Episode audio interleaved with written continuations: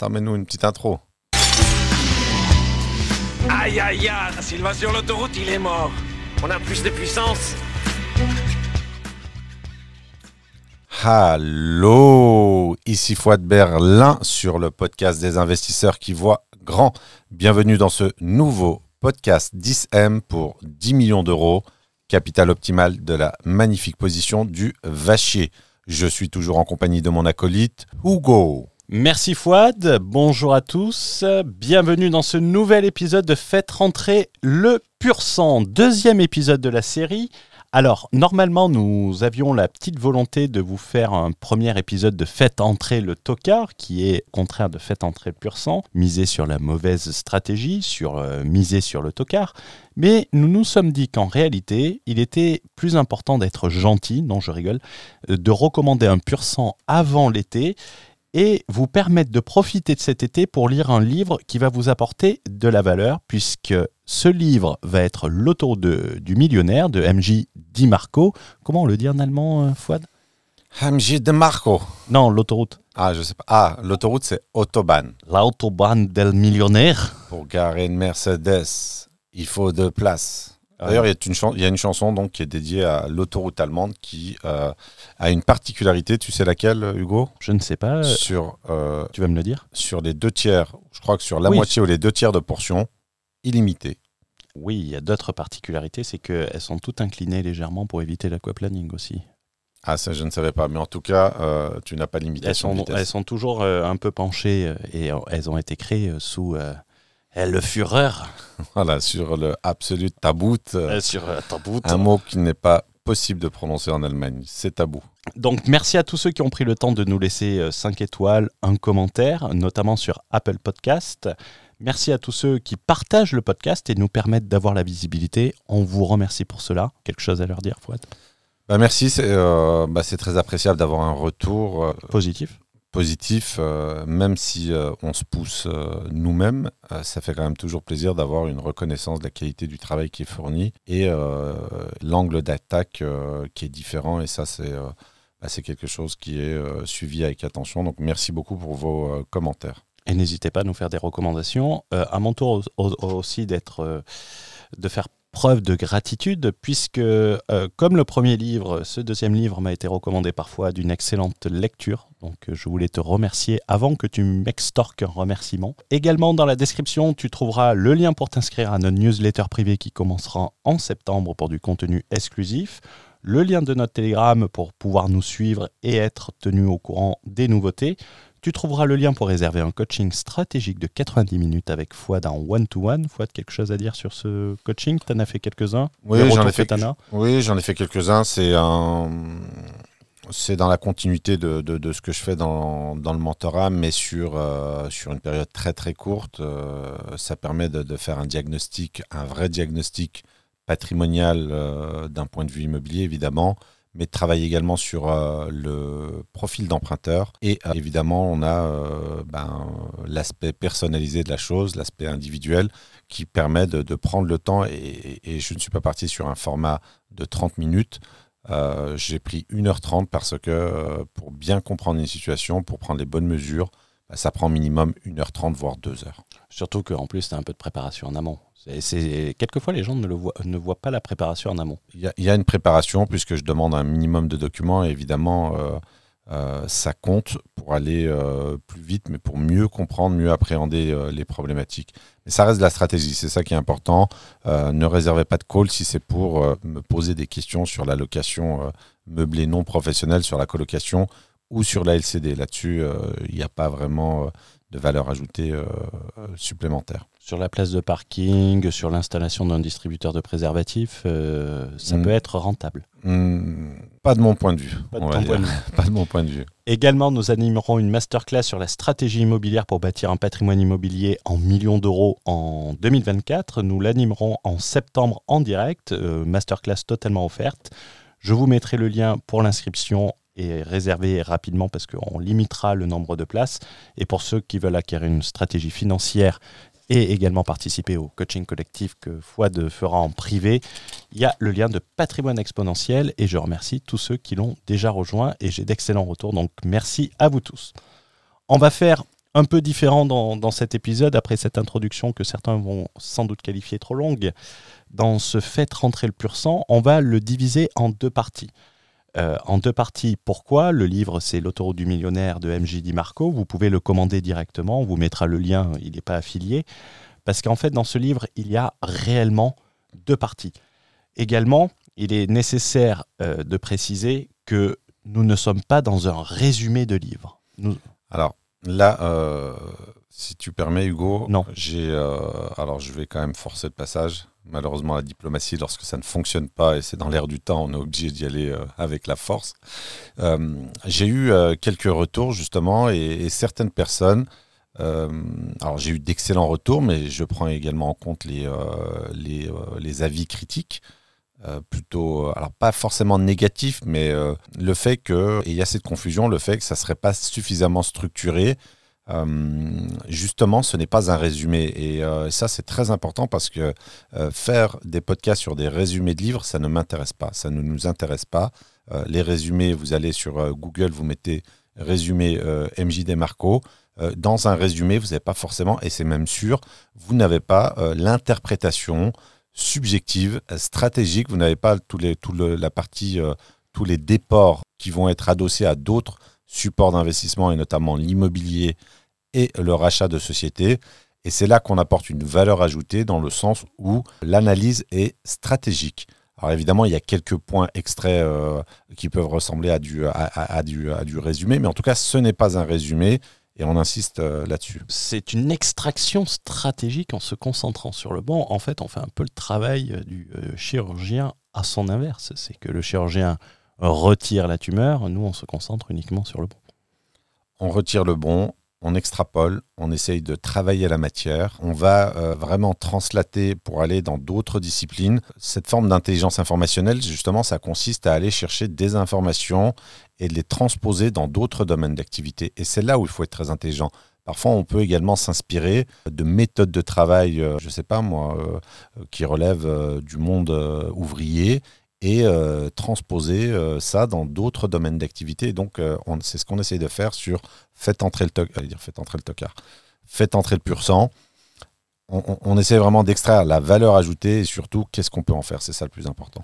Et pour, pour preuve de l'illustration, c'est que au cours de cette extraction de ce livre, je vais prendre quelques exemples illustratifs, notamment des exemples que ce livre a provoqué chez moi, des déclics qu'il a provoqué chez moi et comment cela se traduit dans le business. Comment expliquer une notion au travers du business? Il faut essayer de euh, essayer de pas t'étouffer en buvant. Euh. J'essaie d'être discret en tout cas. Donc, euh, les deux parties que nous allons diviser, et c'est très important si vous achetez le livre, la première partie où nous allons, que nous allons étudier dans ce premier épisode, c'est le trottoir, l'enrichissement lent, et comparer notamment les notions qu'on voit et qui sont très intéressantes euh, aux discours auprès desquels nous sommes constamment exposés sur Internet et essayer de faire également des associations à ce niveau-là.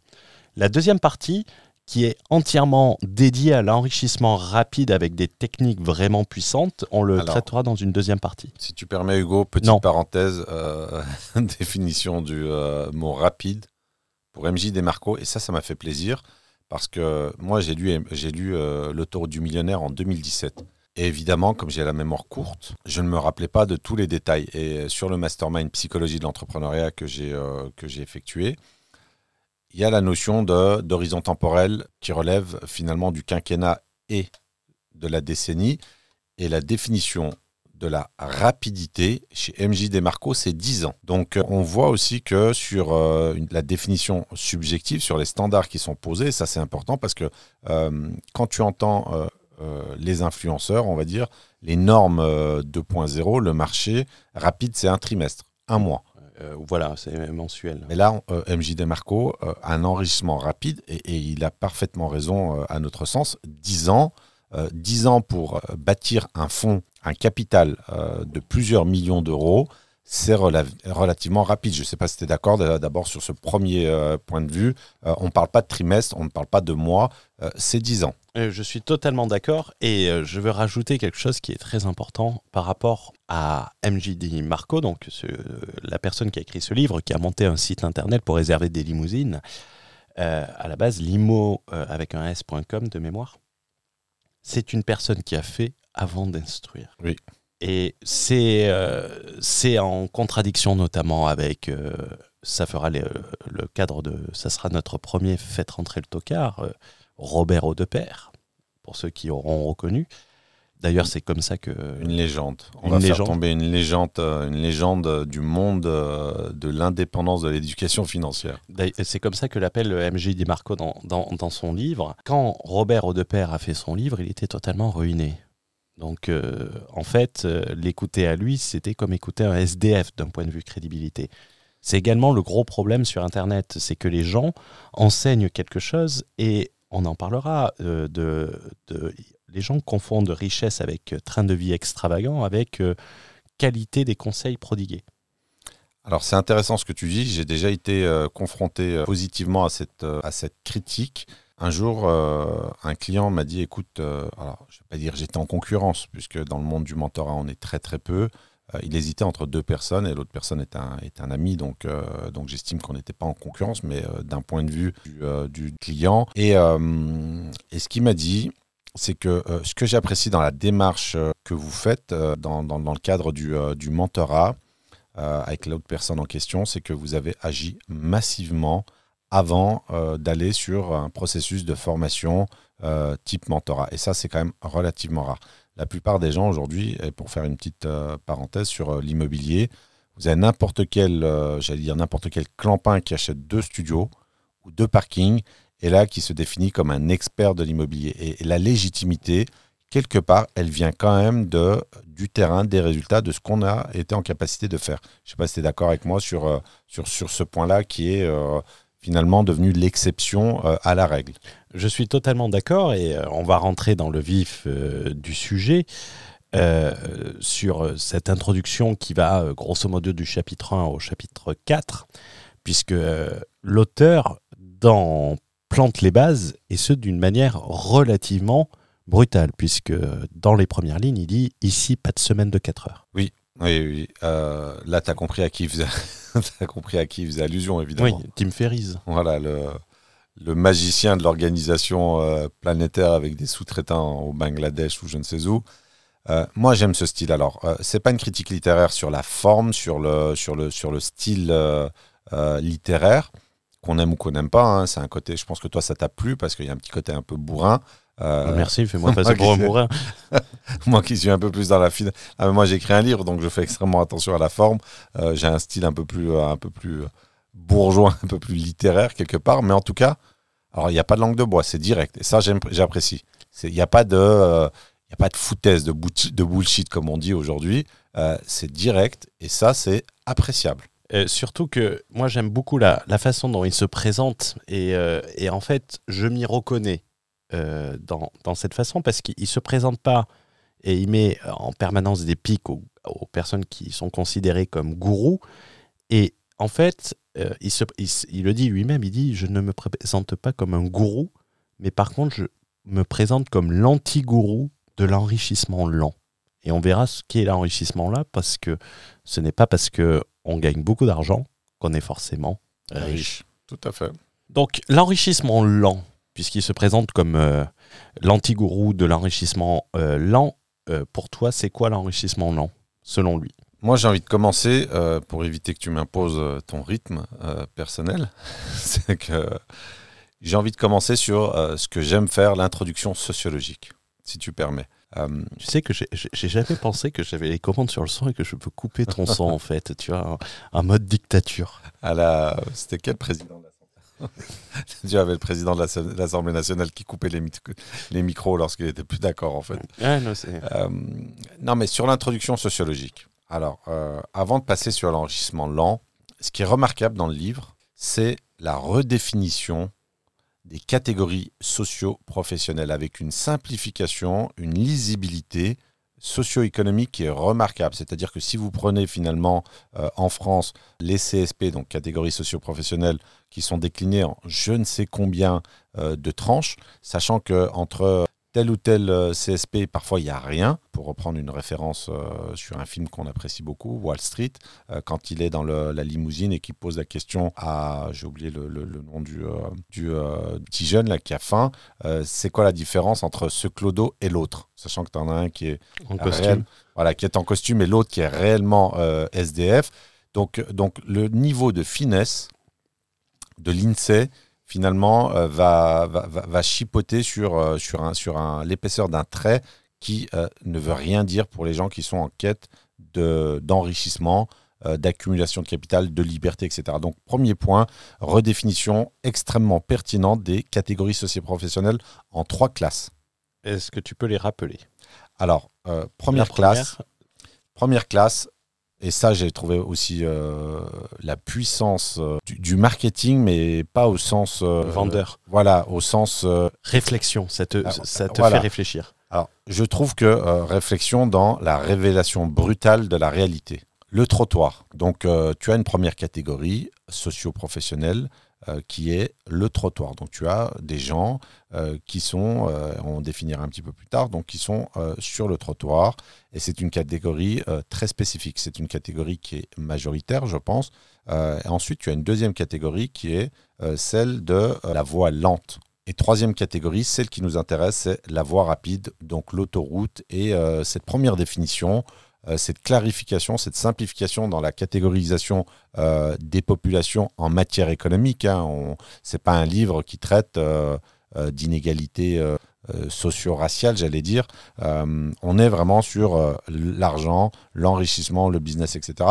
Et euh, je ne sais pas ce que tu en as pensé, toi, Hugo, mais moi, j'ai trouvé ça m'a frappé, euh, ça m'a frappé, si tu veux, dans le sens où tu vois plus clair. Tu as un diagnostic qui est posé et euh, c'est très facile à comprendre finalement la situation et finalement aussi d'identifier dans quelle euh, catégorie tu es. Et euh, ce qui est d'autant plus puissant, c'est les trois associations qu'il fait sur le trottoir, la voie lente et la voie rapide, puisqu'il indique les destinations où cela amène. Et euh, les trois destinations, donc le trottoir mène à la pauvreté, la voie lente mène à la médiocrité, la voie rapide mène à la richesse. Et la richesse, même s'il parle beaucoup de sa Lamborghini, euh, c'est pas la. euh, il donne une, définition, définition. de la richesse qu'on verra que je trouve euh, que, que je partage à 100% personnellement. Moi aussi qui est très intelligente. Et, et chaque paragraphe est- commence par des, par des citations et, et j'aime bien, j'ai identifié quelques citations que je veux réutiliser, ça fait un peu résumé de livre, mais par exemple quand il parle des trois destinations, euh, trottoir, euh, voie lente et voie rapide, il dit que vos actions reflèteront vos opinions. Si vous pensez que c'est simple, c'est une assurance à l'échec. Et j'ai beaucoup aimé cette, euh, cette notion, et également dans, le, dans la première, où il explique, euh, où il explique, euh, il prend une phrase de Jodie Foster. La norme, ce n'est pas à quoi il faut aspirer, mais ce qu'il faut fuir. Et euh, Jodie Foster, en plus d'être une excellente actrice, parle parfaitement le français. Donc, l'objectif de ce livre va être de se repositionner. On peut parler rapidement du profil de MJ Di Marco pour que les gens comprennent, en, en expliquant que d'abord, il, il vient d'un milieu modeste, Alors, qui a fait des études. Il vient d'un milieu modeste et, c'est là où on est toujours gêné, c'est que euh, ce storytelling en fait a tellement été utilisé qu'on a l'impression que c'est du storytelling et pas du tout parce que son style euh, littéraire euh, très punchy fait que on n'est pas dans un blabla commercial. D'ailleurs, il le reconnaît lui-même que sur, alors ce qui est marrant, petite parenthèse, tu avais des maisons d'édition initialement qui ont refusé de le signer qui ne croyait pas du tout euh, au livre et il est en auto-édition. Donc euh, donc c'est un best-seller mondial et euh, bah, il a créé sa, propre, sa propre maison d'édition. Donc, donc on n'a pas de... ce qui est très appréciable, c'est qu'on n'a pas de storytelling et effectivement, il est issu de la classe plutôt basse, famille monoparentale, élevée par sa mère, enfant en surpoids, donc avec toute la toutes les problématiques euh, qui vont avec, et notamment toutes les moqueries, tout le mal-être qu'on a euh, quand, on, quand on est enfant. Bon, je te rassure, je n'étais pas en surpoids quand j'étais en, j'étais, quand j'étais adolescent, quand j'étais enfant, mais en tout cas, Il n'avait Euh, pas un, un- un dérèglement thyro, euh, thyroïdique? non, non, non, il y a un problème avec la bouffe, je pense, et avec le sucre. Donc, donc, donc on a quelqu'un qui est issu du peuple, qui vient d'une catégorie socio-professionnelle plutôt pauvre. Euh, je ne sais pas si tu es d'accord avec moi là-dessus, sur, sur euh, ta, lecture Totalement. Euh, qui, a eu, qui a fait des études, et, des études avec un certain niveau de finance. de finance et de marketing, il me semble. Je pense qu'il a fait les deux. Je sais plus, mais je il a sais fait un double diplôme. Je sais qu'il a fait la finance et que finalement, il a cette légitimité à, on va dire, ce bagage universitaire qui lui permet de comprendre les rouages ou en tout cas à quelle sauce euh, on nous vend aujourd'hui l'enrichissement. Et, euh, et c'est vrai que quand tu es éduqué, euh, même euh, si tu n'es pas édu- éduqué par euh, une façon où tu arrives à lire entre les lignes ou sur de la créativité financière, etc., il a quand même le bagage technique pour comprendre, pour déceler ce qui ne fonctionne pas. Et le déclic a eu lieu, c'est notamment la Lamborghini, ça vous, l'entendrez parler, la Lamborghini. C'est que un jour, il est, allé parler un jeune entrepreneur au volant d'une Countach, pour les connaisseurs, qui était, euh, la deuxième Lamborghini euh, bien connue. Celle- euh, elle était, c'était celle du de Wall Street aussi, mais on s'en fout de ça. Et il allé demander ce que faisait la personne. Et la personne, et ça, c'est quelque chose aussi d'important, et c'est une anecdote, je pense notamment à Rémi, qu'on aura l'immense honneur d'avoir dans un podcast, voire plusieurs, Euh, et on en avait discuté. On pense que les gens qui ont réussi sont inaccessibles, puisque, euh, en fait, les gens sur Internet jouent de l'inaccessibilité pour se donner un style. Ils, ils se la jouent inaccessible, alors que les réelles personnes qui ont réussi, elles sont tout sauf inaccessibles. Et je pense notamment à Rémi qui avait contacté un, un gestionnaire de fonds qui était le plus gros des small caps, donc on parle en plusieurs milliards sous gestion. Donc euh, on n'est pas sur, on n'est pas de, du petit joueur euh, qui joue avec son PER. Euh, et le mec l'avait invité à déjeuner, si, euh, si je me souviens bien. Ah, même pas une semaine, hein, il lui avait pas foutu un rendez-vous. Et d'un autre côté, il avait essayé de rencontrer un infopreneur qui à Tallinn et le mec était inaccessible. Et ça donne une importance, c'est que aller vers ces gens, lui, ça lui a provoqué le déclic. Ça lui a provoqué le déclic inventeur et ça lui a fait comprendre que, et il le parle, il dit que généralement les gens associent euh, la jeunesse et la richesse avec un exceptionnel talent. C'est-à-dire un joueur, euh, quelqu'un avec un talent qui n'est pas euh, atteignable. Par exemple, Fouad, tu vas pas devenir marathonien. Non, T'es pas je- jeune en plus. donc, non, je ne pense pas. et le et en fait d'aller rencontrer ces gens et c'est la chance de ce livre c'est qu'en fait nous avons une personne qui a réussi qui vous partage réellement de l'intérieur sa réussite euh, les problèmes qu'il a rencontrés les choses qu'il a mis en place. Alors certains peuvent se dire ouais c'est un biais du survivant mais il y a des parties certaines le sont et d'autres parties ne le sont pas du tout. Alors, tu vois, c'est intéressant ce que tu dis parce qu'on condamne souvent le biais du survivant et on en a parlé, on a déjeuné euh, ensemble à, à midi dans notre euh, petite cantine russe sur Berlin-Est. Et euh, là où je trouve que ce n'est pas du biais de survivant pour plusieurs raisons. Premièrement, c'est accessible. Les chiffres dont on parle euh, sont par exemple des chiffres inférieurs à mes objectifs et euh, probablement les tiens, puisque mes objectifs sont inférieurs aux tiens même si la probabilité de les atteindre est supérieure, mes objectifs en valeur absolue sont inférieurs aux tiens. Donc, je ne sais pas si tu m'as suivi. tu veux que je te dise le jour où j'arrive à tes objectifs ce à quoi je vais penser? Non. Qu'est-ce que j'ai pu faire de tout cet argent Tu auras déjà claqué le fond euh, qui constitue mes objectifs. Alors, plusieurs choses donc. C'est là où l'esprit critique, l'esprit, euh, la- la- l'analytique fait la différence. Pourquoi on n'est pas face à un biais du survivant? Premièrement, les objectifs sont parfaitement atteignables. Ça, c'est un premier élément. Je ne sais pas si tu es d'accord avec moi. Je ne parle pas de 100 millions ou du milliard, Oui. euh, qui ne m'intéresse pas d'ailleurs, moi personnellement. On parle de euh, quelques millions d'euros. Exactement. Et euh, c'est pour ça que j'ai bien nuancé. Il y a des parties, par exemple, je- je- si je peux prendre un exemple sur le biais du survivant, il dit être salarié ne sert strictement à rien, il ne faut pas être salarié. Or, toute sa réussite, et je ne sais pas si tu t'en souviens, toute sa réussite vient en quelque sorte de sa première activité de salarié. Quand il était chauffeur de limousine, Alors, c'est peut-être l'épicentre. C'est un. c'est un- identification de l'opportunité. Alors, oui, mais c'est l'épicentre. Mais est-ce qu'on peut dire que tout vient de ça? Euh, J'en suis pas sûr. Euh, Ouais, c'est moi qui un suis élément un- déclencheur. Effectivement, je, je- je suis un peu dans l'extrême, et ce qu'il a. sois précis, Hugo, s'il te plaît. Je t'en prie. Sois précis. Nous sommes à Berlin, nous sommes en Allemagne, il faut être précis. Ouais, bah, ouais, je suis désolé, hein, tu vas place Alexanderplatz, la précision, ils l'ont perdu depuis longtemps. C'est le chaos précis là-bas. Ouais. Je sais que c'est une de mes places préférées. Je donc, sais, je sais, c'est pour ça que je, te- je suis sûr que tu la connais, celle-là. Euh, mais il était chauffeur de limousine et c'est un de ses clients qui lui avait posé une question et c'est de cette question qu'il a créé son business. Oui, Mais c'est un peu l'anecdote que raconte euh, tout le temps Bernard Arnault sur euh, le chauffeur euh, new-yorkais. voilà, je suis français, qu'est-ce que vous connaissez? Oui, Christian Dior, c'est un petit peu la même chose. C'est pas ça qui fait une stratégie. c'est un élément déclencheur. Ça peut être considéré comme, comme un plus à un moment donné, mais ça ne peut pas être Oui. une stratégie. On, on- on ne peut pas tout dérouler à partir, à partir de ça. Euh, et si tu veux, et ça c'est une partie euh, qu'on verra dans la deuxième partie, l'autoroute du, mi- euh, du millionnaire, au début il ne le précise pas. Il dit il faut absolument que vous ayez votre J'ai cru que tu allais dire vivre de l'immobilier. Non, c'est l'autoroute du millionnaire. ne, te trompe, ne te trompe pas de catégorie. hein. Non, on n'est pas dans la catégorie poney. Là, c'est le pur sang arabe. ou rat. quoi. C'est 300 000, 300 000 dollars le, le poulain. le, ce que je veux dire, c'est que quand euh, tu lis le livre dans l'ordre, et rappelle-toi ce que je t'ai dit, euh, et c'est important de le diviser en deux parties d'essayer de trouver les parts.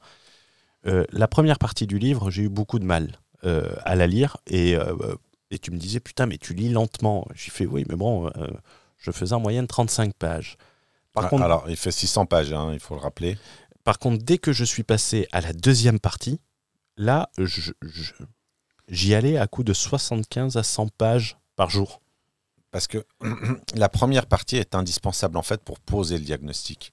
C'est finalement la définition des, euh, la nouvelle définition des catégories socio-professionnelles. Et c'est vrai que c'est un peu chiant quelque part. Je sais pas si tu es d'accord avec moi. Totalement. Enfin, laborieux. C'est un peu trop. euh, Mais, mais c'est important de, si tu veux, sans, sans le diagnostic euh, sociétal de la, de la manière de fonctionner sur la catégorie, les, les trois catégories qu'on a citées, ben, il est difficile de passer euh, directement à la deuxième étape. Et je pense que c'est euh, c'est pénible quelque part, mais c'est nécessaire parce qu'il y a une forme aussi euh, d'impatience. Il y a une forme d'impatience et surtout que tu m'avais dit que c'était excellent. Donc, la première partie va être longue si toi qui nous écoutes lis ce livre, mais n'abandonne pas parce que c'est ou ne saute pas. Certains recommandent d'aller lire directement à partir de la deuxième partie.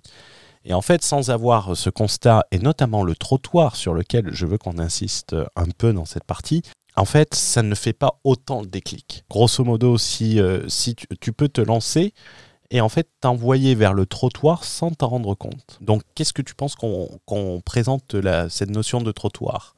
Où on finit rapidement son parcours, il est, en- euh, employé dans une euh, société limousine, il monte son oui, site très rapidement. De toute façon, c'est pas, Voilà. pas le plus important, mais, mais euh, ce que tu as dit. euh, et il bossait 60 heures par semaine. Voilà, ce qui, est, ce qui est important à comprendre, c'est que on parle d'une stratégie éprouvée qui a été mise en place. On parle de, et d'ailleurs, il a fait deux fois la culbute. Il a revendu deux fois la même entreprise, la même entreprise qu'il a pu racheter suite à de l'incompétence des acquéreurs.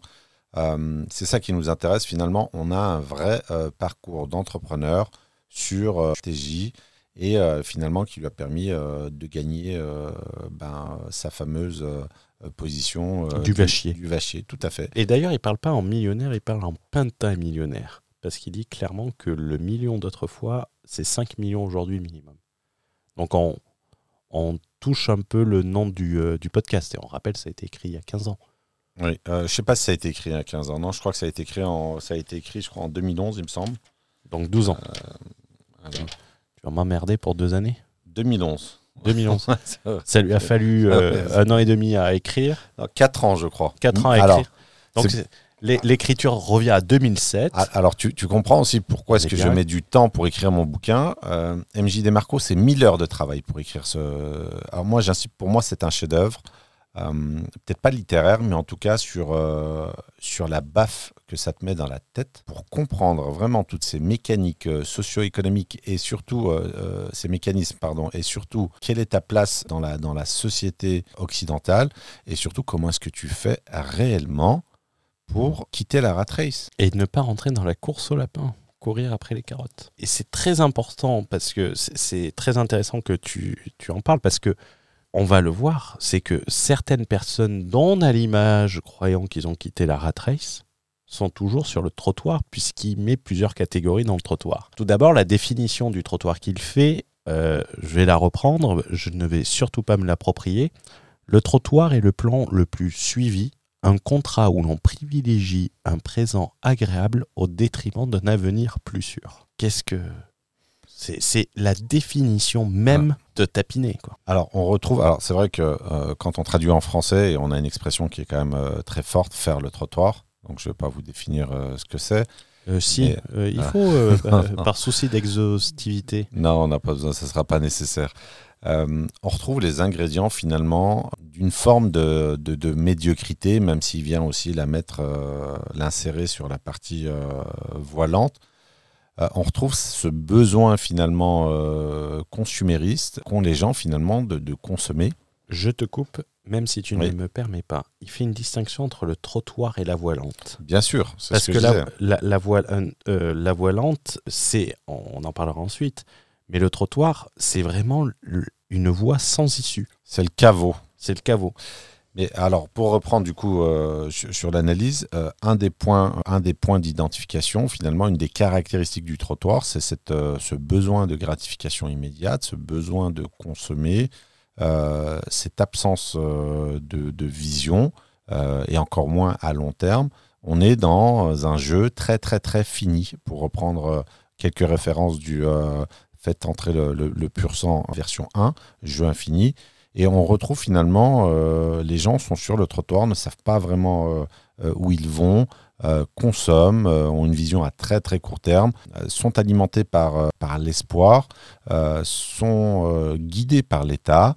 Donc ils attendent un peu tout. Ça me fait penser d'ailleurs sur une thématique qu'on a, qu'on a traitée, qui sera diffusée cet été sur les retraites. Donc euh, on, est sur le trottoir et on subit. C'est un petit peu ça la définition euh, du trottoir. Je ne sais pas si tu as des choses à ajouter. Euh, je vais l'illustrer en quelque sorte. C'est que, en fait, on privilégie le présent au détriment d'un avenir plus sûr. Je vais parler de mon exemple personnel, pas qu'il est des plus passionnants, mais je trouve qu'il illustre, de mon point de vue, relativement bien, notamment à travers mon retour en France. Je rentre en France d'une expatriation pour investir massivement dans l'immobilier, même si on enregistre ces podcasts pendant les émeutes. Je sacrifie mon présent agréable ma vie à l'étranger agréable ou il n'y a pas de problème y a pas La de- France n'est pas un territoire agréable selon toi? Euh, ça, ça dépend d'où d'où tu es, mais euh, si tu veux, comme je t'ai dit, je décolle euh, ce soir et j'ai un plaisir de retrouver euh, mon côté calme, de tout avoir, d'avoir l'aéroport pas loin. Euh, Et en fait, la stratégie est plus importante que ton confort immédiat. voilà, pour revenir en France, ben, je vais devoir me mettre à un endroit particulier qui va pas forcément me plaire, mais qui oblige la mobilité par rapport à une stratégie. Donc, effectivement, je sacrifie un peu le présent, mais pas au détriment. Je sacrifie le présent pour avoir un meilleur avenir. Aujourd'hui, la plupart des entrepreneurs, pour un désir d'immédiateté, ils vont partir n'importe où en fusillant leur futur. Tu parlais des retraites. Alors, on, on s'amusait à dire, euh, peut-être que les gens qui cotisent aujourd'hui n'auront pas de retraite, mais une chose est sûre, ceux qui n'auront pas de retraite, c'est ceux qui cotisent pas du tout. Euh, c'est clair. Euh, ce- ceux qui font avec une société offshore euh, sur une plage de Bali et tout ça, euh, ceux-là, euh, ils seront sur le trottoir jusqu'à 90 ans. Et il faut comprendre que cette immédiateté qu'on essaye, on essaye de lui tordre le cou, euh, c'est la caractéristique principale du piéton sur le trottoir. Tout et tout de suite. Et c'est tellement facile d'être sur le trottoir qu'il n'y a pas de résistance, donc les gens s'y retrouvent très très facilement. Et regardez sur Internet, est-ce que les gens parlent un annuel, parlent sur un objectif de 5 ans? Ça me fait rigoler parce que on, on s'amusait à... Et c'est ta notion, le quinquennat. Et aujourd'hui, on voit certains formateurs qui disaient limite devenez, euh, devenez euh, rentier, Futur entier. futur rentier, bonjour. Salut. Salut. Et aujourd'hui, on passe devenez rentier dans les 5 prochaines Ouais. années. Alors, tu sais, euh, ce qui est incroyable, c'est que finalement, euh, ce, sont les, euh, ce sont les agrégats économiques, ce sont les taux d'intérêt, c'est le rationnement du crédit. Alors, je ne vais pas faire le devin, mais euh, les gens qui me connaissent euh, savent, euh, sur des conférences faites en 2018-2019, je parlais déjà de rationnement de crédit, etc. Et en fait, aujourd'hui, ces gens-là sont contraints à admettre la réalité, finalement, que les gens, j'allais dire, les gens ne sont pas dupes. Les gens, globalement, bon, pour pas être méchant, je ne veux pas dire que la masse est, comment je pourrais le dire? Conne. je savais que tu il faut voir Hugo là avec son regard, euh, son petit regard euh, de, de, de, coquin qui est. merci. je, devrais faire comme toi, mettre mes lunettes de soleil. On se croirait une partie de poker avec Patrick Bruel. Ça me permet de filtrer la réalité quand tu es trop réaliste. Non, non mais alors l'idée c'est trop rêveuse. Là, tu as raison, c'est que des gens qui te vendaient euh, l'enrichissement par le cash flow au trimestre, quasiment à l'appartement, c'est-à-dire qu'avec un seuil de rentabilité qui se situait dès le premier lot, ce qui est quasiment impossible. Euh, sauf si tu as, euh, je sais pas moi, 300 mètres carrés qui est exploité euh, en LCD à 5 mètres de la Tour Eiffel, pour exagérer, ça, ça peut être envisageable. On est sur un ticket d'entrée extrêmement élevé. Bah, ces gens-là ont changé de braquet et maintenant te parlent de vivre quelque part de l'immobilier en 5 ans. Et c'est des références. Et, ils sont des leaders du marché. Et d'un point de vue taux d'intérêt, la normalité était le taux d'intérêt à 1% de 5, 3%. C'est plus dans la situation normale aujourd'hui. Euh, Normal par point de vue économique. Aujourd'hui, tu es de l'actualité? Euh, pas d'actualité, mais dans une situation, dans une économie en situation normale, ce qui était anormal, c'était d'emprunter à 1%. Bien sûr. Alors, euh, dans une situation normale, au vu euh, des critères de la Banque Centrale Européenne qui a une seule mission, lutter contre le taux d'inflation qui est fixé à 2%, si tu prends, un point, si tu prends une marge d'un point d'intérêt des banques commerciales, donc tu fais du 2 plus 1, un taux d'intérêt, on va dire optimal, normal, c'est 3%. Donc voilà, on est quasiment à la norme. On est à la norme, mais comme on a eu cette période euh, d'euphorie, de, de, de, d'open bar, d'open bar, et ces, opportunités fait que euh, bah, les gens sont obligés quelque part maintenant de revenir un petit peu plus à la réalité et de dire bon bah c'est vrai qu'un trimestre ou un bien, euh, bah, c'est un petit peu juste pour vivre l'immobilier. Enfin bref, je ne sais plus pourquoi on a, on a, digressé, mais en tout cas. Sur la notion temporelle, c'est le piéton ne se projette pas dans le futur. Et, c'est la caractéristique principale du piéton, ne jamais se projeter dans le futur, dépenser son argent comme si on allait toujours en gagner. Et sur Internet, euh, on a des multimillionnaires Internet, c'est une nouvelle expression, une nouvelle catégorie, une nouvelle CSP limite, qui sont en réalité des piétons sur le trottoir. Et euh, Qui vont te dire la vie, elle est bien trop courte pour se projeter à 30 jours. Et on te parle qu'un mensuel sur Internet. Une vie de piéton vous mènera inexorablement vers la pauvreté, selon MJ Di Marco, que vous gagnez 20 000 euros par an, 20 000 euros par mois ou même 2 millions d'euros par an. C'est la mentalité. Et c'est là qu'il qualifie trois types euh, de, de piétons. Il définit le piéton à faible revenu, qui est selon lui la classe moyenne traditionnelle, qui ont un manque d'options. Et ensuite, il rajoute le piéton aisé à très gros revenus combien de grands sportifs qui ont signé des contrats en dizaines de millions de dollars, combien de gagnants du loto se sont retrouvés ruinés? Énormément, c'est euh, quasiment devenu la norme finalement et l'exception consiste à, constater que tous les gens qui ont gagné de l'argent grâce à la chance, grâce à un don, euh, dès qu'à partir du moment où ils sont dépourvus d'éducation financière sur cette sur cette aptitude, cette compétence qui consiste à, savoir gérer son argent, puisqu'on a deux compétences distinctes, euh, gagner de l'argent et conserver cet argent. Euh, tu as énormément de gens qui ont euh, finalement cramé, brûlé cet argent et se retrouvent dans une situation extrêmement précaire. Et, c'est triste parce que l'opportunité finalement de gagner beaucoup d'argent et redevenir pauvre quelque part financièrement, c'est terrible humainement.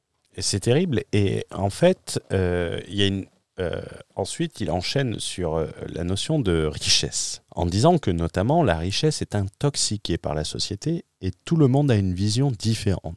D'ailleurs, on en a parlé dans un autre podcast qui sera publié sans doute après celui-là. Fouad, quelle est ta définition de la richesse? Alors, la richesse, pour moi, elle est très simple, c'est être en capacité d'offrir une éducation élitiste à mes enfants, qui a un coût, je t'avais partagé le, chiffre, le coût de l'éducation en, euros hein, que j'offre à mes enfants me coûte 40 000 euros par an.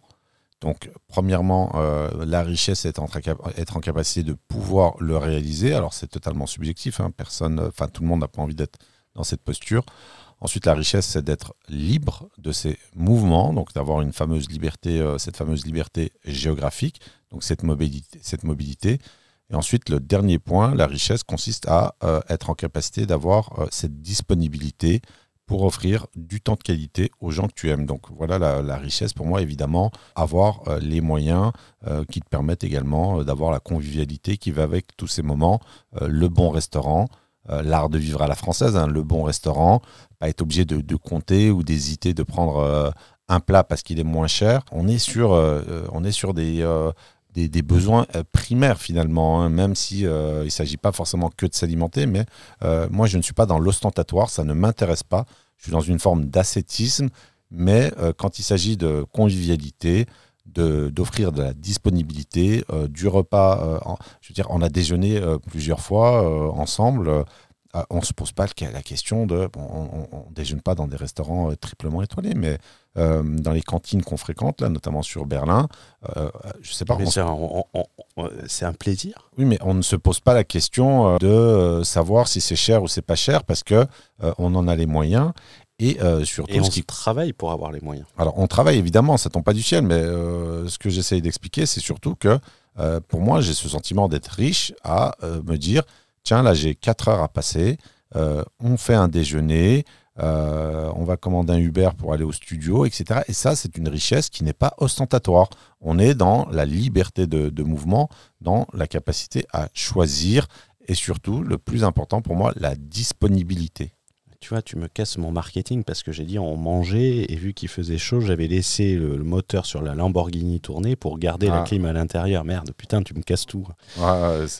Mais on a la même définition de la richesse euh, qui est une, euh, et on verra celle qui est évoquée dans le livre et qui est excellente. Euh, et tu l'as très bien résumé, c'est faire les bonnes choses de la vie sans tomber dans, une, dans un excès ostentatoire d'anciens pauvres ou de nouveaux riches, ça dépend où on se positionne.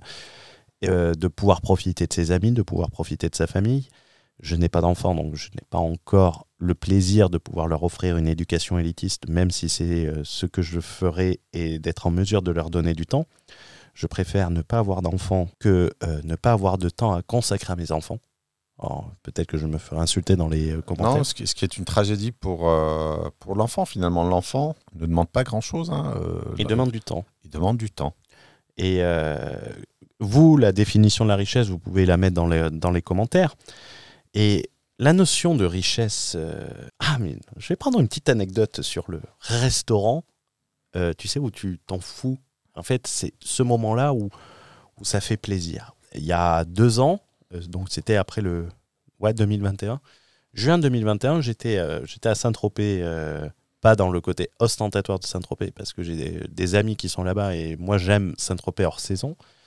Et euh, on, je retrouve un ami que j'avais pas vu depuis un an euh, confinement et on allait au restaurant euh, chez Loulou sur la plage de Ramatuelle. Et, et en fait, on, il faisait pas très chaud, donc quand on y allait habituellement, on prenait un magnum de rosé pour se faire de 3h à 5h. À deux, ça passait bien. Et là, vu qu'il faisait pas trop chaud, on a pris des gin tonic. Alors, gin tonic, Hendrix et Fever Tree avec zeste de concombre pour les connaisseurs. Et en fait, on a pris ça euh, au restaurant et on en a commandé, commandé, commandé, commandé, jusqu'à ce que l'addition arrive. Et c'est l'addition qui est la plus marrante. Alors, c'est pas dans l'ostentatoire dans lequel je veux tomber, puisque je vais annoncer le montant pour deux personnes. Euh, quand l'addition est arrivée, mon pote me regarde et me fait C'est combien le gin tonic pour toi? Je crois, bon, on a Saint-Tropez, ça va être 15-18 balles, quoi. Il fait Ouais, moi aussi, je pensais ça, mais pas du tout. Je lui fais C'est combien? Il me fait, ben, le jean, c'est 28 euh, euros. Juste le jean. Et le tonic, c'est 5 euros. C'est 33 euros le jean tonic. Je lui fais, on en a pris combien? Il me fait 10. Euh, Donc on s'est retrouvé sur une addition à 480 euros pour deux personnes, où il y avait 330 euros de gin tonic. C'est marrant parce qu'on parlait d'ascétisme juste avant. Donc, euh, Oui, mais ah, ce, jour-là. C'était pas dramatique finalement. C'était une anecdote. Et là, je, au moment de mettre la carte bleue, j'ai fait euh, je, t'invite et j'ai fait mais on travaille pour ça quoi. Pour pas se poser la question. Si tu commences à regarder, euh, tu profites pas. Donc petite euh, clôture de l'anecdote qui n'est pas une anecdote dans l'ostentatoire. Moi, le plus important n'était pas de foutre la story sur Instagram.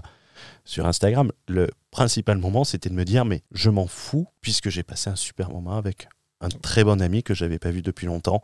On n'a qu'une vie quoi.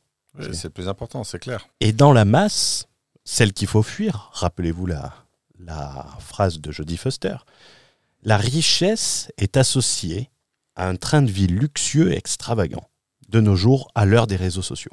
Ou à la consommation tout court. Regardez sur Internet, une Rolls offerte à leur frère, la dernière montre. C'est une blague, hein mais le train de vie à l'heure des réseaux sociaux, mais si t'as pas la Porsche, la Rolex, bah, t'es pas bon pour aller sur Instagram. quoi. Qu'est-ce que t'en penses moi, je, suis globalement, je suis d'accord avec toi. Et, euh, là-dessus, euh, on parle d'un état d'esprit, on parle de ce qui serait très important pour moi aujourd'hui, euh, qui, est, qui suit dans un processus de constitution de, capital, c'est de maintenir une position sur le très très long terme, en fait, et même sur une vision intergénérationnelle. Et euh, évidemment, à l'opposé de ça, ce qui m'intéresse absolument pas, c'est de venir euh, consommer comme un, comme, un, comme un abruti finalement, Comme un porc. comme un porc sur, euh, sur de l'ostentatoire et des choses qui finalement qui vont procurer peut-être du plaisir pendant quelques heures ou quelques jours. Et, et après, et après c'est terminé. Donc là-dessus, moi, je suis totalement d'accord. La voie, évidemment, la voie lente, le trottoir est une voie majoritaire, est une voie dans laquelle euh, il faut euh, tenter de s'extraire ou en tout cas ne pas y rester euh, trop trop longtemps. Et sur le sur l'aspect plus vicieux pour la masse de considérer que richesse veut dire train de vie luxueux extravagant, ça veut dire qu'ils associent également réussite avec cette notion. C'est-à-dire que en fait, tu prends une personne, il suffit d'aller louer, et vous avez l'habitude d'aller louer une Lamborghini ou une Porsche, pour vous dire que puisque je peux rouler en Lamborghini, mes conseils sont de qualité. Et on oublie de se dire que ces gens-là qui montrent euh, ces choses-là ne se sont pas enrichis avec la voie lente qu'ils sont en train de vous vendre. hein. Les gens qui, qui montrent les Porsche, euh, qui montrent euh, les trains de vie, les voyages en business, et qui vous vendent une formation sur l'immobilier, c'est pas leur parc immobilier qui leur permet d'avoir ça. Sauf si on inclut dans revenu immobilier la vente de formation. Alors, il n'y a pas de mal de gagner de l'argent, mais il faut pas associer l'image de richesse et arrêter de vouloir en demander. Limite, quand on voit ça, on veut fuir.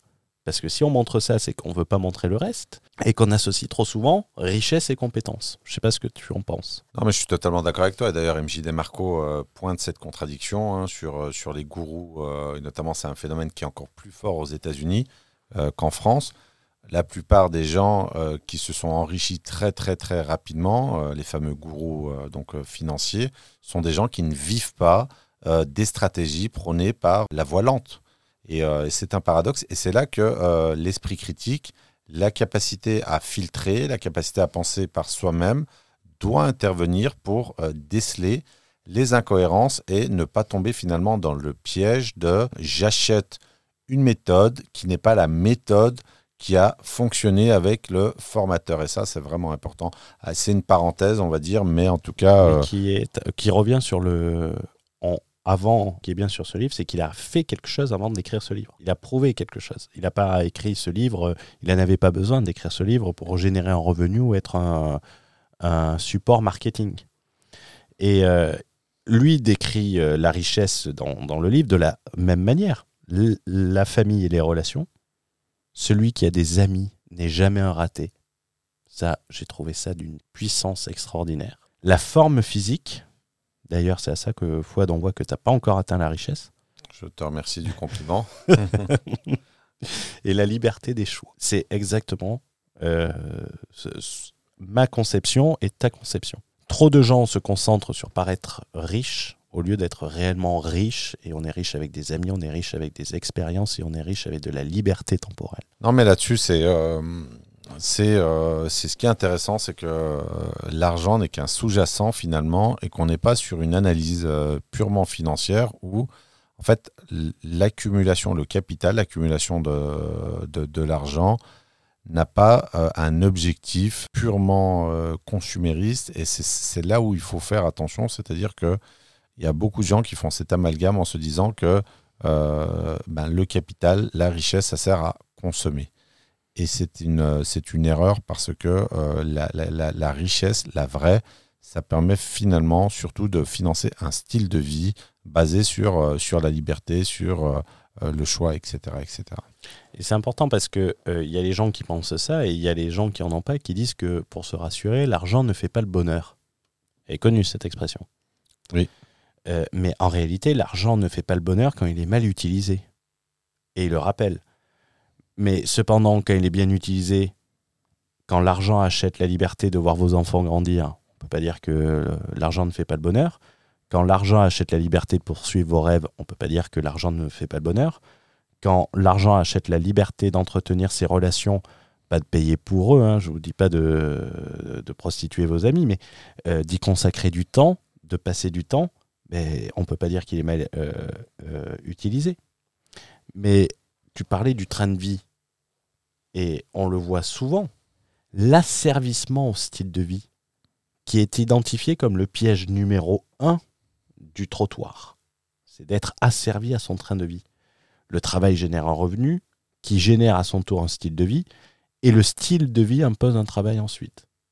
Recommencer, recommencer, recommencer. Moi, c'est. euh, lui, il appelle ça la foire au lapin. Euh, le- la course au lapin, pardon. Moi, j'appelle ça la rat race 2.0. Euh, C'est sortir du métro boulot dodo pour Lambeau System.io dodo. System.io étant le logiciel qui permet de vendre sur Internet. Mais quand vous regardez les gens sur Internet, euh, je suis créateur de contenu. Ce n'est pas passionnel de créer du contenu. C'est même laborieux, je pense. C'est même laborieux et surtout que vous savez jamais quel levier activer. Donc quand vous voyez les gens vous prôner la liberté, être rentier et faire des conférences tous les dimanches soirs de 20h30 à 22h en direct Ouais, alors que le dimanche soir, on pourrait quand même euh, se mettre un et bon qu'ils ont film. des enfants et qui font des livres sur l'importance de la relation avec les enfants, est-ce que toi, tu te ferais un- une conférence en live si tu étais libre financièrement, riche, et que tu voulais juste partager ton savoir par Aider les autres. Aider les autres. Aider les autres Voilà. Le faire une fois, pourquoi pas, ou de temps à autre, mais, mais quand ça devient, euh, quand on est sur un rythme euh, industriel finalement, euh, c'est révélateur, c'est euh, symptomatique d'une situation de choix, d'un type de stratégie finalement qui montre que la position n'est pas maintenue. Et c'est pour ça que la vision à long terme, la capacité à, à contrôler ses, ses dépenses, euh, ses envies, joue sur le maintien, sur le, sur le maintien du capital, son développement et surtout sur le maintien d'une position à très long terme. Parce que la richesse, et on le verra dans le podcast, se trouve dans le capital et pas dans un flux de trésorerie. C'est-à-dire que si vous travaillez, si, si vous vendez quelque chose pour vous payer une Porsche, par exemple Orange, ou que vous faites un mastermind, on va être sur des euh, situations très hypothétiques et euh, très... ça relève de la fiction presque. Euh, en fait, si vous ne pouvez pas acheter cette Porsche au travers du rendement de votre capital que vous avez constitué par votre travail sans vous poser la question. C'est dire, euh, allez, euh, de- demain je vais chez, euh, chez Porsche, je n'ai même pas besoin de faire un financement, euh, j'achète. Mais si à partir du moment où vous faites, euh, où vous allez crier votre flux de trésorerie généré par votre activité en espérant qu'en ayant la Porsche, vous fassiez plus d'activité, mais là, c'est la définition même du trottoir et des exemples, vous en avez largement. D'un trottoir haut de gamme quelque part. C'est un trottoir haut de gamme, mais euh, t'as- tu as les trottoirs à New Ça York. reste, ça reste Tu as les trottoirs, euh, les trottoirs de Dubaï ou les trottoirs de Sarcelles, c'est les mêmes au, au final. C'est juste les gens qui marchent dessus qui sont légèrement différents. Tout à fait. Il y a un autre élément que j'ai euh, que j'ai trouvé euh, remarquable et, euh, et on en a parlé sur un des podcasts qu'on a qu'on va traiter ou qu'on a traité sur la retraite par répartition, la retraite à la française, c'est l'absence de contrôle. Et là, une des caractéristiques des gens qui sont sur le trottoir est euh, l'impossibilité d'obtenir finalement de contrôler les paramètres euh, de la situation de leur vie, de leur vie économique. Et euh, cette absence de contrôle, c'est quelque chose également qui est euh, très important parce que quand on n'a pas le contrôle, au minimum partiel, eh bien, on subit les choix et les choix étatiques dans la plupart des cas. Ce qu'il appelle les autostoppeurs. Les, les autostoppeurs, et finalement, tu, as, tu n'as pas le volant tu hmm. T'es pas derrière le volant de, ton véhicule vers la richesse. Voilà, et tu, tu, subis finalement, euh, et, ça va être, pour reprendre des exemples très concrets, euh, des exemples euh, d'actualité, les grèves, quand les gens font la grève par rapport aux réformes de retraite. Pourquoi est-ce qu'ils font la grève? Parce qu'ils ne contrôlent pas, ils ne, ils ne contrôlent pas les décisions euh, les changements de réglementation, c'est le gouvernement, c'est l'État qui décide. Et évidemment, je ne dis pas que c'est bien ou que c'est pas bien. Euh, quelque part, je m'en contrefiche puisque ma retraite, je me la constitue moi-même. Euh, ce qu'on remarque, c'est l'absence de contrôle. Et les seules marges de manœuvre, c'est pleurnicher, manifester, etc. Mais ça ne fonctionne pas de toute façon. Et il prend avec une illustration de l'autostop, comme je l'ai dit, c'est demain, euh, imagine, tu dois faire euh, Madrid-Moscou en voiture. Si tu fais de l'autostop, tu vas jamais y arriver. Hein. Ou tu vas mettre tellement de temps pour y arriver euh, si tu tombes pas sur un fou furieux qui te découpe à l'arrière du camion. Donc tu ne contrôles pas la situation. Tu contrôles pas la situation. Et il parle dans cette partie de contrôle et qui, qui peut faire référence un peu aux, manifestants des retraites. il introduit une loi je ne sais pas si euh, ça, t'a fait un déclic, ce qu'il appelle la loi des victimes. Si. Vous ne pouvez pas être une victime si vous n'abandonnez pas votre pouvoir aux mains de quelqu'un d'autre. Quand il parle de Calimero notamment? Euh, Je sais plus euh, ça. Mais euh, la, loi des victimes, il dit que pour être une victime, il faut accepter de laisser son pouvoir. Quelqu'un qui se fait baiser dans un Ponzi délègue son pouvoir. Il ne contrôle pas lui-même. une victime, euh, et ça c'est le point commun de toutes les victimes, c'est que c'est tout le temps la faute des autres. La personne qui va manifester à la retraite va dire c'est la faute de l'État qui change les règles. C'est pas sa faute. Ça c'est une, une règle euh, très intéressante. En fait, c'est une règle en, psychologie euh, qui définit en fait le lieu de maîtrise qu'on appelle le locus. il est soit interne, soit externe. Et en fait, quand tu as un lieu de maîtrise externe, tu, tu reportes toujours systématiquement la faute sur euh, les autres. Et ça, c'est très problématique parce que euh, ça t'empêche finalement de prendre tes propres responsabilités. Et euh, quand tu prends tes propres responsabilités, c'est là que tu as l'opportunité de changer les choses, ou en tout cas de commencer à actionner les bons leviers pour changer les choses. Et il le dit, c'est cette recherche de chance, de laisser le contrôle à quelqu'un d'autre entraîne la possibilité de se faire avoir. On a parlé, euh, j'ai évoqué le Ponzi, mais quand le mec tombe sur euh, devenir rentier d'immobilier en trois mois, avec un programme miraculeux de 10 heures. Ou avec un seul bien. Ou avec un seul bien.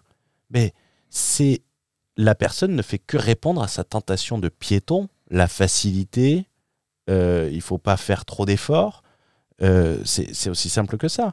L'expert en publicité le sait il le sait bien quand il fait ça. Il sait que les piétons cherchent l'événement et il définit, et ça c'est très important, ça fait une bonne transition, il définit la richesse comme un processus et non pas comme un événement. Alors ça c'est fondamental, euh, c'est ce que j'avais mis en, premier point. La richesse est un processus et euh, il, met un mot, alors, il n'utilise pas le terme exact de planification, mais euh, de plan. Mmh.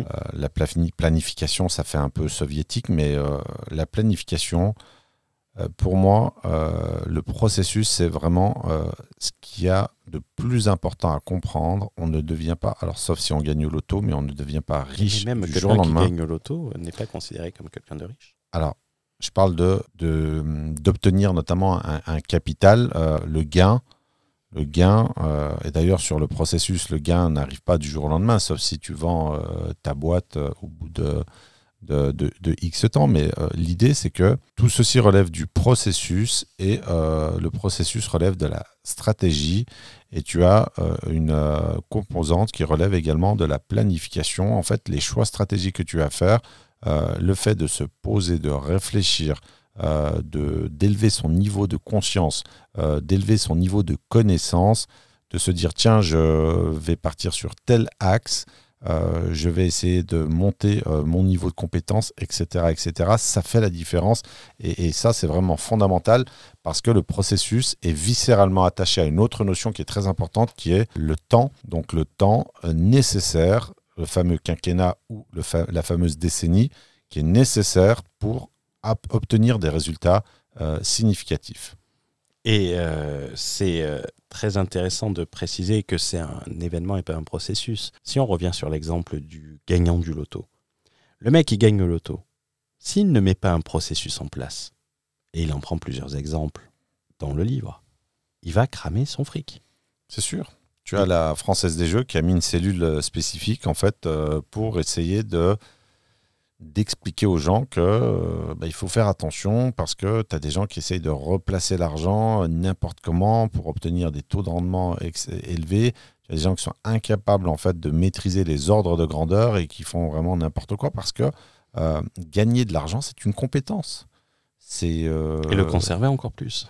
et le conserver encore plus. Et, et- et souvent, sociologiquement, d'ailleurs, j'ai regardé un reportage, je crois que ça durait une heure sur les gagnants du loto. Euh, et c'est pas des préjugés de ma part, mais, mais c'est pas euh, des gens qui ont l'air d'être des pointures dans le domaine euh, de la gestion de, leurs finances. Et euh, ce qu'on appelle en sociologie, c'est pas péjoratif, mais des petites gens, des gens qui ont des. et tant mieux, parce que le hasard, quelque part, vient corriger certaines inégalités ou certaines injustices. Et tu as des gens qui ont qui étaient dans une forme souvent de précarité ou de, de petits boulots ou, ou de, de position d'ouvrier, d'employé intermédiaire. Et euh, ils ne savent pas gérer euh, les montants dont on parle. Plusieurs millions ou plusieurs dizaines de millions d'euros. Est-ce que tu te souviens des trois croyances qui feront rester un piéton sur le trottoir, qu'il avait euh, ciblé ou, ou pas? Moi, je- je- ce que j'ai retenu, c'est ce qui alimente le piéton est l'espoir. Et c'est exactement ça. Les trois euh, points qu'il cite et qui sont d'une pertinence absolue, c'est il faut de la chance pour s'enrichir, la richesse est un événement, et les autres peuvent me donner de la richesse. J'ai trouvé ça d'une pertinence incroyable. On peut passer rapidement sur, euh, on peut passer rapidement sur euh, le- l'enrichissement lent. Qu'est-ce que tu en penses?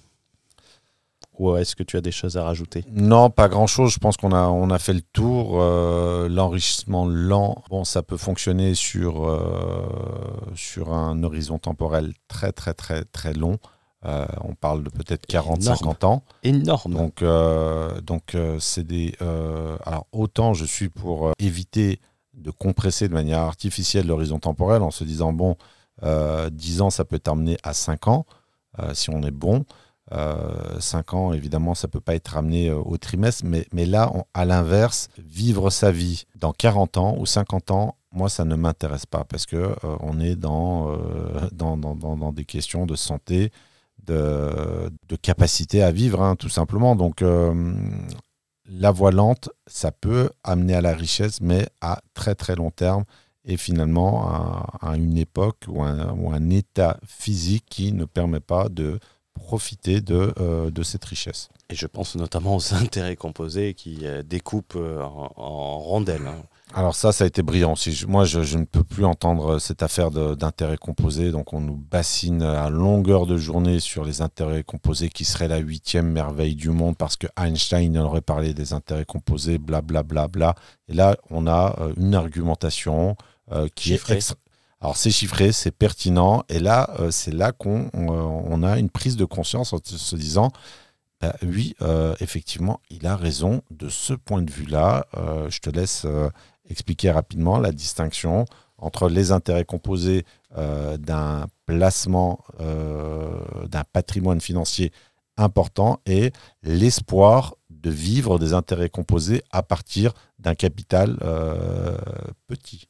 Eh ben, on va faire très simple et on va voir les réponses dans, les, dans les situations particulières. La première question, c'est est-ce que vous avez 100 000 euros à mettre sur la table? Si oui, quel, âge avez-vous? Par exemple, personnellement, j'ai 35 ans. 34. Je vais sur mes 35. Mais on va dire 35 pour que ça soit plus simple. Imaginez, maintenant j'ai 100 000 euros, je les place sur euh, des placements qui vont me rapporter 10% par an. D'abord, première difficulté, il faut que j'arrive à 10% par an. Et je place les, le- les intérêts et le principal tous les ans, tous les ans, tous les ans. au bout de. euh, alors, j'ai euh, une- un, une grosse un gros problème, je ne sais pas si c'est 20 ans ou 25 ans. C'est soit l'un, soit l'autre. Euh, J'aurai 670 000 euros. Euh, si c'est 25 ans, euh, l'autre, je le sais, euh, si, j'ai 25 euh, si c'est 25 ans, c'est-à-dire que je pourrai en profiter à 60 ans, j'aurai 670 000 euros. 670 000 euros sur une mise de départ de 100 000 euros, c'est-à-dire qu'il faut un peu plus d'épargne pour le mettre sur la table. On est d'accord? Mmh. Et je peux en profiter qu'à 60 ans, 670 000 euros. Quel est le montant de la retraite que reçoivent en moyenne les Français? Aux alentours, la pension moyenne, on est aux alentours de 1500, 1600 euros. Euh, En mais moyenne. Le, tu avais parlé dans l'autre podcast. Financier, euh, les crédits à percevoir en termes de pension de retraite euh, sont de 477 000 euros, Donc on En est, en- France. on est qui est le premier patrimoine financier des Français. qui est le premier patrimoine financier des Français. Si je le laisse 35 ans, j'aurai 2,7 millions. Alors déjà, c'est un peu plus sympa. Là, je peux acheter la Lamborghini, la Rolex, le pull Gucci, le Bob Gucci, les lunettes de soleil, La série de blanche, la série, euh, série 4 blanche. série 4 blanche. Euh, avec là, il manque que l'intérieur rouge. Et euh, je, je peux faire plein de pubs. Mais dans 35 ans, j'ai 70 ans. Donc j'ai intérêt de ne pas avoir trop d'arthrose pour monter dans la Lamborghini. Pensez juste à ça. Ces gens-là vous vendent une méthode qui paraît miraculeuse, mais l'horizon temporel est juste trop colossal. Alors mathématiquement, ça marche, mais réfléchissez-y. Et euh, c'est pas difficile. Si vous avez 10 000 euros à placer, vous divisez par 10. hein. C'est-à-dire que dans 35 ans, vous avez 270 000 euros. Par rapport à l'inflation? Non, non, euh, si pas, euh, moi je suis parti sur une base de 100 000. Mais si la personne a 10 000 euros, Ah oui, oui. euh, tu divises par 10 euh, tout simplement. C'est-à-dire que pour les 70 ans, tu auras 270 000 euros. 270 000 euros euh, dans 35 ans, je pense tu as intérêt de partir sur un leasing de Lamborghini. Quoi. Euh, autre point aussi que j'ai trouvé ça, j'ai trouvé, j'ai trouvé ce point très intéressant euh, puisqu'il vient abattre une stratégie qui est basée sur la pénibilité, sur la privation, sur euh, sur l'atteinte à la qualité de vie qui est la qualité de vie, on va dire minimum, hein, une qualité de vie agréable sans flamber. C'est euh, le frugalisme. Le frugalisme, ça ne fonctionne pas. Ah, il, te le pète au début. Pa- Parce que euh, Les découpeurs de bandes de remise. Oui, parce que ça fait partie des euh, tendances lourdes aux États-Unis et, et c'est une catégorie qui est relativement importante, qui est de plus en plus importante, on va dire. Et euh, c'est une composante euh, moderne de, de la science de l'enrichissement. Et tu peux avoir des gens qui peuvent être tentés. euh, bon, il prend l'exemple de renoncer à son Starbucks.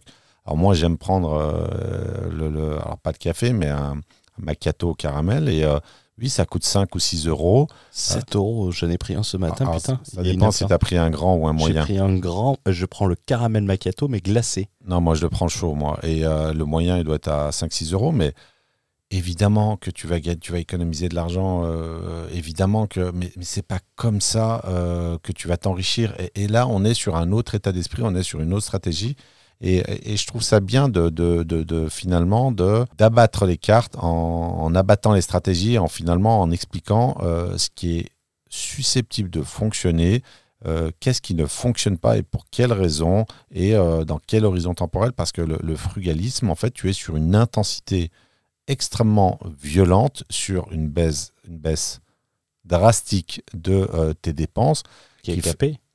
mais euh, qui, est- qui est capé d'abord mais surtout euh, l'impact euh, psychique à ma connaissance n'est peut-être pas pris en compte parce que quand tu vis comme un rat pendant des années pour accumuler un capital c'est un peu ça quelque part Mais euh, il, euh, euh, il y va et, et c'est tout au tout début du livre. Il compare le frugalisme euh, à des guignols découpant des codes de promo dans le Bon, journal c'est- caricatural, je pense. C'est pas que ça. pour profiter de la vie à 70 ans, pour profiter de, la, Ah, alors- de leur richesse en fauteuil roulant. Ah, Alors, le, le frugaliste, généralement, ne profite pas de la vie, pour, pour rester nuancé, ne profite pas de la vie à 70 ans. Le frugaliste, en fait, va essayer de vivre de son capital qu'il aura euh, constitué sur la privation euh, vers, vers la quarantaine, euh, euh, 40 Oui, la ou 50 retraite à ans. 40 ans, c'est. euh, Voilà, mais, mais le problème, c'est que c'est comme les régimes drastiques, en fait. Ça ne fonctionne pas.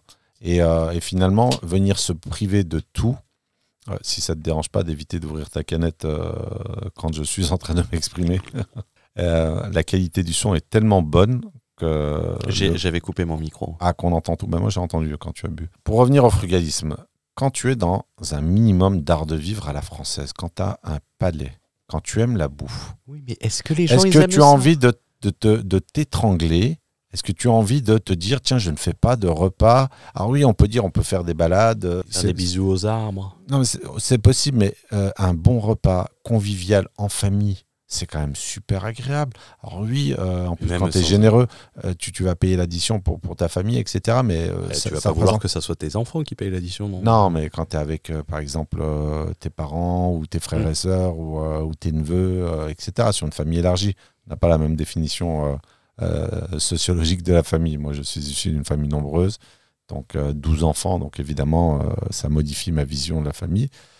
Mais ça ne, ce niveau de privation, Ah là, euh, qui est prôné d'ailleurs par un... Là, si tu payes le repas de famille avec tous tes frères et sœurs, là, euh, bah, t'as pas repas- intérêt d'être frugaliste. Oui, mais ça hein. peut être des, oui, ça peut être des, des, des, des repas à 600, 700 euros au restaurant, voire, voire un petit peu plus. Mais c'est pas le propos, c'est que la, la, la jouissance que tu peux, euh, quand tu as la valeur familiale, quand tu as euh, cette valeur familiale, ben, venir euh, te positionner sur frugalisme, ça peut te faire très très mal vis-à-vis de tes valeurs fondamentales. Et moi, je sais que je ne mangerai pas de ce pain-là parce que euh, c'est euh, frontalement contre nature. Moi, je dirais que c'est économiquement contre nature et parce qu'en fait, tu te concentres sur la plus petite partie. Des... Alors je dirais stratégiquement, c'est contre nature parce que économiquement, ça a du sens. Ça a du Tu sens. sabres tout. Oui, mais euh, à ce moment-là, mettre la même énergie le même sacrifice dans la création d'un revenu T'aimes bien le mot complémentaire. sacrifice. Oui, c'est mon côté catholique peut-être, j'en sais rien. Le, euh, de, de, de foutre toute cette énergie, c'est-à-dire aller chercher, faire des mélanges de poudre pour mettre à la machine à laver, moi j'appelle pas ça du frugalisme, j'appelle ça du radinisme. Et Oh. ces gens-là ne peuvent pas avoir des amis. Parce que c'est contraire à leur générosité. si on a des gens qui nous écoutent, désolé pour vous, mais moi, moi j'ai la conception d'un mec qui fait euh, que j'avais eu en client, euh, qui avait fait une. euh, alors c'est peut-être biaisé au travers de, de cet exemple, mais ce mec n'avait. Mais c'est non, je- je- j'en parlerai même pas. De toute façon, on- nous, on ne parle pas des personnes, on parle des méthodes. On est dans de la science de l'enrichissement et c'est bien une science. C'est une science humaine, euh, une science économique et euh, le frugalisme, en tout cas, euh, pour aller chercher les 10 millions d'euros, qui est le capital optimal de la magnifique position du vachier, ça ne fonctionnera pas puisque on n'aura pas 10 millions d'euros de- d'économie à réaliser pour la plupart des gens. Donc, euh, donc ça, c'est quelque chose qui est euh, finalement abattu et très rapidement.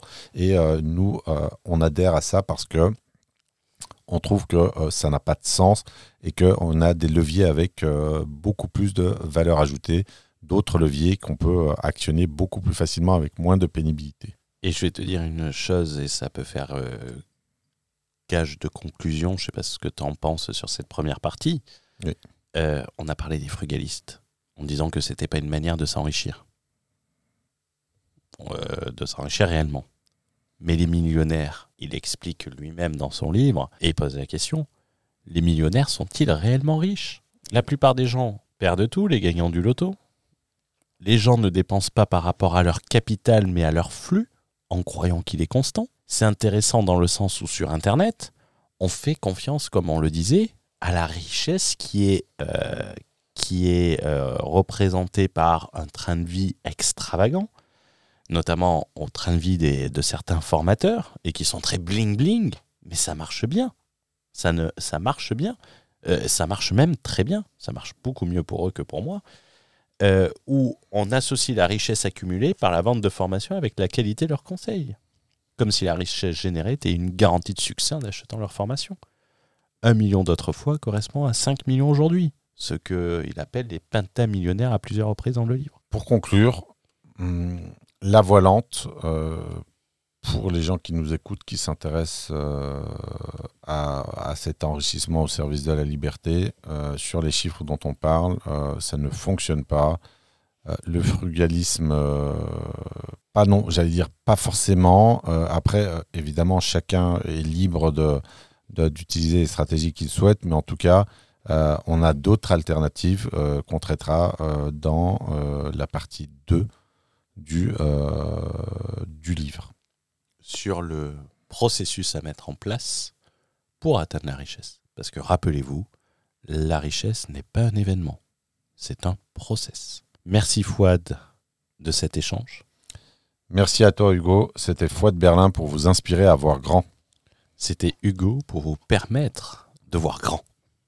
Merci à tous et on se retrouve dans le prochain épisode. Pense à activer les notifications, pense à mettre 5 étoiles, à mettre un commentaire et on se retrouve très prochainement. Ciao ciao